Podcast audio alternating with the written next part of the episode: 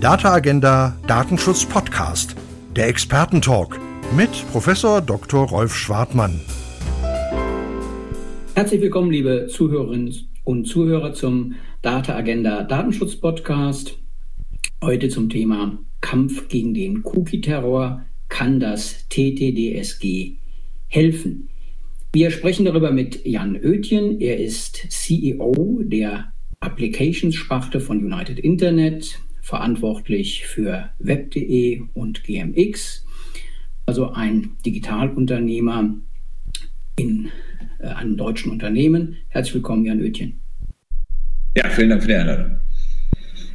Ja, die Frankfurter Allgemeine Sonntagszeitung hat am 24.10.2021 auf der Titelseite aufgemacht mit dem Thema Politiker kritisieren Cookie-Terror. Die Zustimmungsabfragen im Internet sollten Daten schützen. Sie erreichen das Gegenteil. Tenor des Beitrags, der viel beachtet wurde, war, dass Cookie-Banner keine selbstbestimmte Erklärung sind, dass sie Geschäft zerstören, nicht wirklich helfen und äh, Jan Oetjen kommt in diesem Beitrag prominent zu Wort. Und vor dem Hintergrund denke ich, dass es gut ist, ihn auch an dieser Stelle zu Wort kommen zu lassen zum Thema TTDSG, das am 1.12.2021 in Kraft tritt. Es ist das Telekommunikation Telemedien Datenschutzgesetz ausgesprochen und ähm, der Gesetzgeber erledigt damit Hausaufgaben. Er setzt ähm, unter anderem die E-Privacy-Richtlinie um und verlangt für Zugriffe auf Endgeräte Einwilligungen. Zugleich gibt er aber den Nutzern und den Unternehmen eine Möglichkeit an die Hand, diese Einwilligungen auch letztlich ja umzusetzen, ins Werk zu setzen. Und damit erfüllt der Gesetzgeber eine Empfehlung der Datenethikkommission.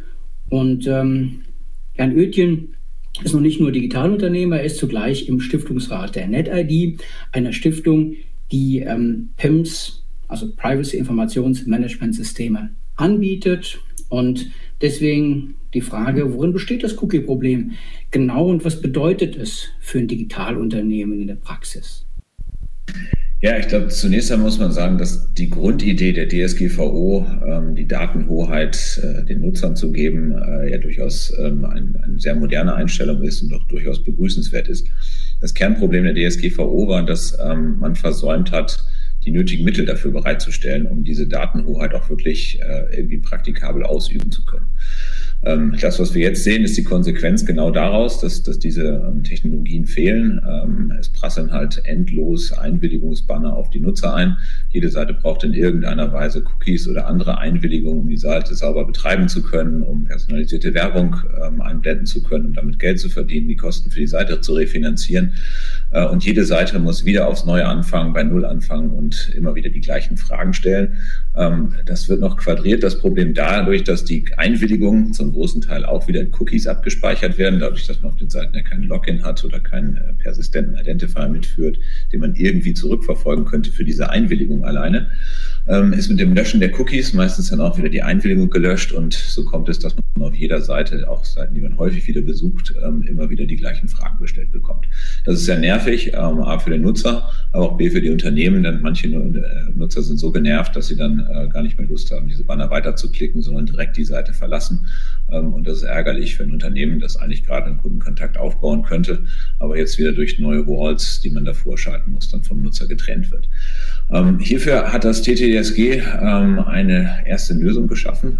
Das begrüßen wir sehr, denn über den Paragraph 26 des TTDSG sind die sogenannten PIMS, also persönliche Informationsmanagement Services, äh, geregelt, die es dem Nutzer ermöglichen, äh, seine Einwilligung irgendwo auch zentral zu hinterlegen. Also er muss nicht immer auf jede einzelne Webseite äh, gehen, dort seine Einwilligung ablegen, sondern kann dies auch an einer zentralen Stelle tun und das Ganze dann auch serverbasiert. Das heißt, es ist nicht mehr im Cookie gespeichert, ähm, sondern er hat es eben auf einem Server hinterlegt, der egal, ob der Browser jetzt Cookies löscht, ähm, ob man sie selber gelöscht hat, ob man auf einem anderen Gerät ist. Ähm, ich kann halt immer auf meine Einstellungen zurückgehen und ich kann sie vor allem auch zurückverfolgen, denn kein Mensch heute ist in der Lage, wirklich aus seinen Cookies rauszulesen, wem er welche Einwilligung gegeben hat.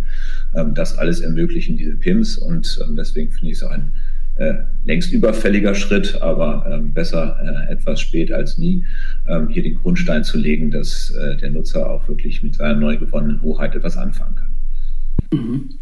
Also mehr Datenschutz, mehr Selbstbestimmung, aber können denn damit die Cookies wirklich beseitigt werden? Also ist das Cookie-Problem mit den PIMs ähm, erledigt? Ist es äh, erst in der Perspektive erledigt? Äh, was für, für, für einen Zeithorizont müssen wir rechnen? Wann bringt äh, das Ding, vorausgesetzt es funktioniert, äh, alles so denn was für den Nutzer?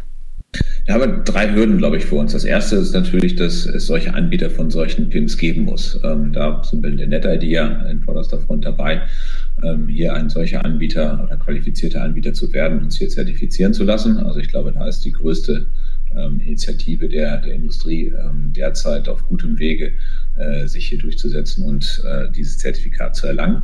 Ähm, als zweites müssen natürlich die Unternehmen diesen Dienst unterstützen. Also das ähm, TTDSG regelt das hier als auf freiwilliger Basis. Also ist kein Unternehmen bisher dazu verpflichtet, das wirklich zu tun. Ähm, das verlangsamt natürlich ein Stück weit die Verbreitung dieses Dienstes gegebenenfalls. Aber das ist der zweite Schritt, der passieren muss, dass Unternehmen auf diese Dienste zurückgreifen. Und der dritte Schritt ist natürlich, dass der Nutzer auch diese Dienste akzeptiert. Ähm, dafür werden wir mit WebD und GMX ähm, sehr stark kämpfen, ähm, solche Dienste durchzusetzen. Ich glaube, solche Dienste braucht es ganz dringend, damit die gesamte Ein Einwilligungsverwaltung eben nicht auch noch von den großen GAFA-Unternehmen gesteuert wird, ähm, die das ja nicht immer äh, wirklich zum Guten der Industrie, sondern doch häufig mit sehr starken Selbstzwecken verfolgen.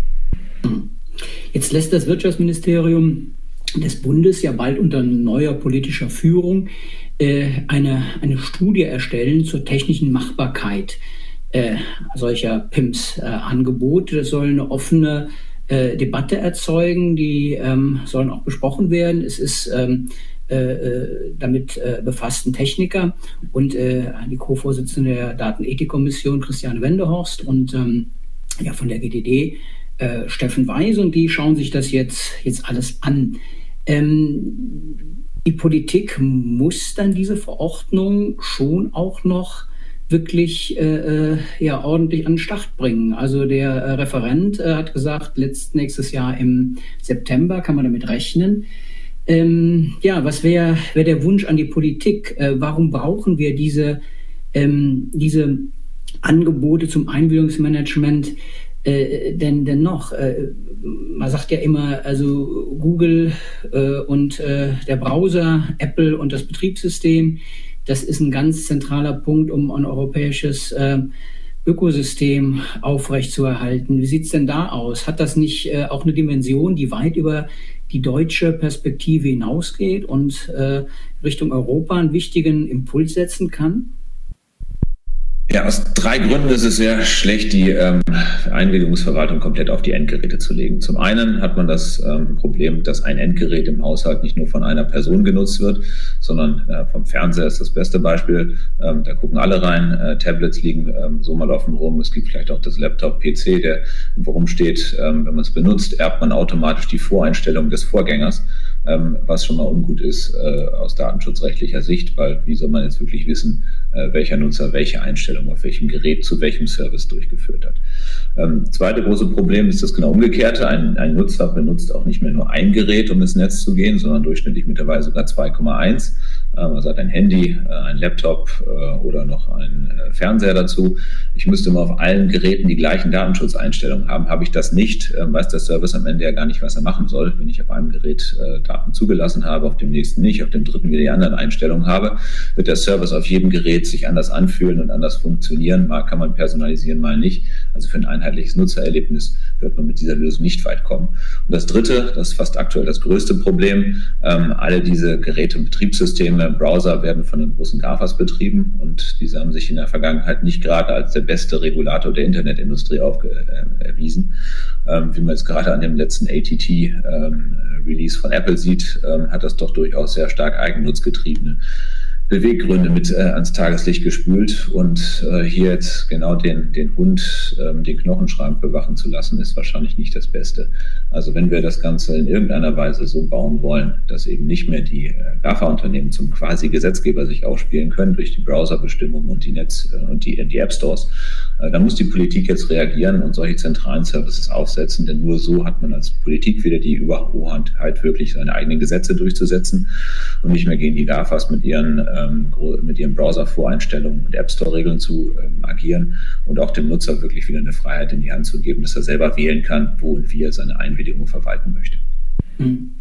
Also dann doch ein, ein Signal nach, nach Brüssel erforderlich. Ich äh, habe letzte Woche das ähm, politische Forum auf der DAFTA moderiert und da haben wir von der Kabinettschefin Jourova gehört, dass die E-Privacy-Verordnung also nicht oben auf der Liste äh, der Gesetzesvorhaben in Europa steht, dass da viel Strategisches noch abgearbeitet werden soll, bevor es dazu kommt. Also ähm, es kann sein, dass der TTDSG eine vergleichsweise lange Halbwertszeit hat und dass man sich in Europa das ein bisschen genauer anschauen kann. Also wäre es aus ähm, Sicht des Digitalunternehmens ähm, 1 und 1 United Internet ähm, gut, wenn Europa sich so ein bisschen ähm, orientieren würde an dem, was der deutsche Gesetzgeber hier vorschlägt. Ist das, äh, ist das eine, eine, Art Blaupause, wo der Gesetzgeber in Deutschland sagen könnte, naja gut, damit gehen wir mal ein bisschen, bisschen nach draußen?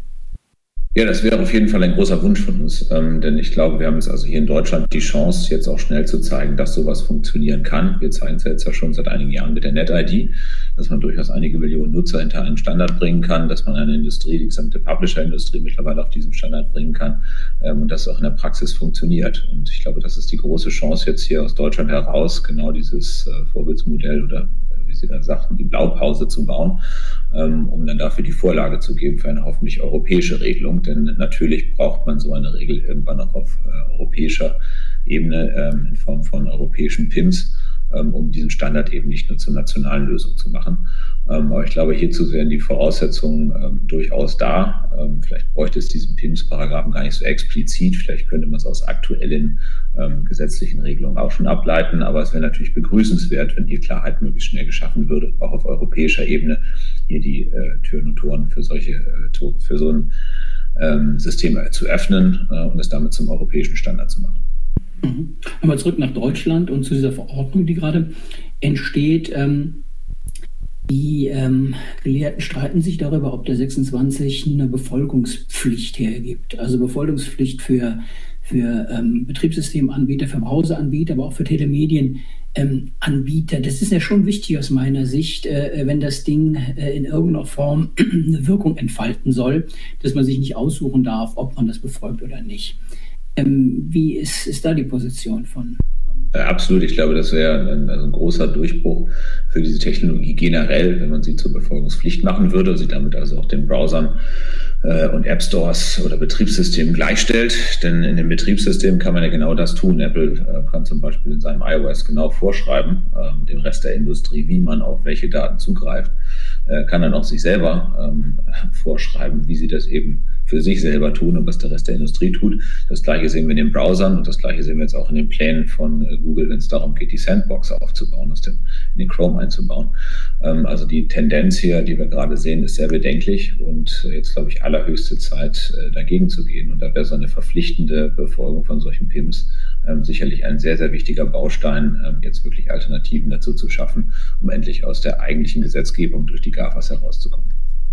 Also das heißt auch eine Wettbewerbsdimension des 26, was an den Markt gerichtet ist, wenn man eben einfach sieht, dass ähm, wir das brauchen, wenn das Level Playing Field äh, gerade gegenüber den, den großen äh, GAFA-Unternehmen ähm, ja, vernünftig äh, sich abbilden soll zugunsten der europäischen Digitalwirtschaft. Ja, genau. Also wenn wir wirklich ein Level Playing Field haben, also es ist erstmal wichtig, wie der Name schon sagt, dass das Spielfeld auch eben ist.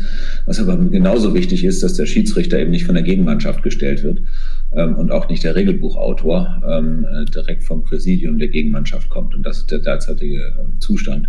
Ist nicht nur ein Spiel bergauf, äh, sondern eben auch noch gegen den äh, Heimschiedsrichter und das Regelbuch, das leider eben auch vom Gegner verfasst wird. Und in so einem Spiel ist es äh, langweilig zuzuschauen, weil ähm, da würde auch in keinem Fußballspiel irgendjemand antreten, äh, wenn er sich äh, einem fremden Schiedsrichter, also einem parteiischen Schiedsrichter äh, und Regelbuchautor gegenüber sieht. Ja. Wenn der Schiedsrichter selber pfeift, haben wir ein Problem, das ist richtig. Ähm, die ähm, Frage in die Zukunft gerichtet. Wofür können wir PIMS brauchen? Also was sind, was sind Use Cases, was sind Szenarien? Das vielleicht als letzte Frage und einen kleinen Ausblick. In, wenn alles gut läuft, fünf bis zehn Jahren, wo setzen wir die Dinge ein? Sind die für die Automobilwirtschaft spannend? Sind die in anderen ähm, Bereichen spannend, wo man äh, viele Nutzer zusammenbringt oder viele Nutzungen zusammenbringt? Was, was, was ist die Vision ähm, für, für PIMS in die Perspektive gedacht? Ich glaube, mit PIMS äh, geht es noch weit, weit über das hinaus, was wir jetzt für das Einwilligungsmanagement sehen. Das ist natürlich ein praktikables und sehr notwendiges Beispiel, das jetzt möglichst schnell zu lösen. Ähm, das könnte man über so einen zentralen Service sehr gut lösen. Ähm, viel wichtiger ist aber noch darüber hinaus, ähm, eine wirkliche durchgehende ID-Lösung zu schaffen, die plattformneutral funktioniert. So haben Sie heute eine Pflicht-ID auf jedem Betriebssystem von Apple über Android in Microsoft, legen sich mit einer ID an. Ähm, so diese ID können Sie dann per Single Sign-On für alle Dienste in diesem Ökosystem ganz bequem benutzen. Da steckt aber eine große Gefahr, dass man das gesamte ID-Management eben in die Hand von einigen wichtigen, wenigen großen Konzernen legt und dem Nutzer so natürlich auch die Wahlfreiheiten über Zeit abhanden kommen. Wenn wir das auflösen wollen, dann sind PIMS dafür ein sehr großes, sehr wichtiges Fundament, denn über diese PIMS-Dienste kann ich auch das zentrale ID-Management auf neutrale Plattformen verlegen, kann auch diesen Standard dann wirklich auch wieder vom Gesetzgeber definieren und hänge ihn nicht von den großen äh, globalen Konzernen ab äh, und muss mich deren Politik dann am Ende des Tages unterwerfen. Und ähm, ich glaube, das ist die zweite große Facette und die dritte große Facette, wie Sie gerade sagten, für selbstfahrende Autos etc. Alles braucht Einstellung, alles braucht in irgendeiner Weise Daten. Ähm, kein Nutzer hat Lust, immer wieder die gleichen Daten, angefangen von der Adresse bis zum Geburtsdatum und sonst irgendwas mühsam irgendwo einzutippen. Ähm, das ist deutlich einfacher, wenn ich es einmal zentral hinterlege und dann einfach zuteile per Klick, äh, wer welche Daten von mir nutzen darf und wer nicht.